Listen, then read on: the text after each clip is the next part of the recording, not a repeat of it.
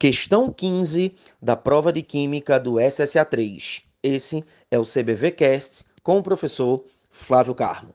Galera, questão 15, uma questãozinha de polímeros. Na verdade, era uma questãozinha de polímeros com propriedades dos polímeros. Eu acredito que a grande dificuldade que você possa ter tido nessa questão foi exatamente o que? Identificar quais eram os polímeros a partir de suas fórmulas estruturais, tá?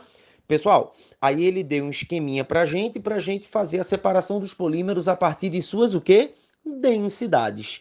Aí fica fácil, porque a gente sabe que o sobrenadante 1 você vai ter dois polímeros, o PP e o, e o polietileno de baixa densidade. No decantado 1, você vai ter o PET, o PVC e o PS.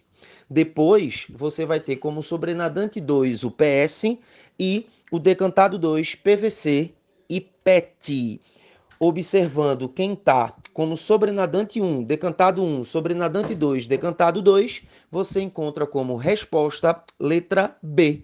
O decantado 2 foi submetido à pirólise catalisada a alta temperatura. Que detalhe!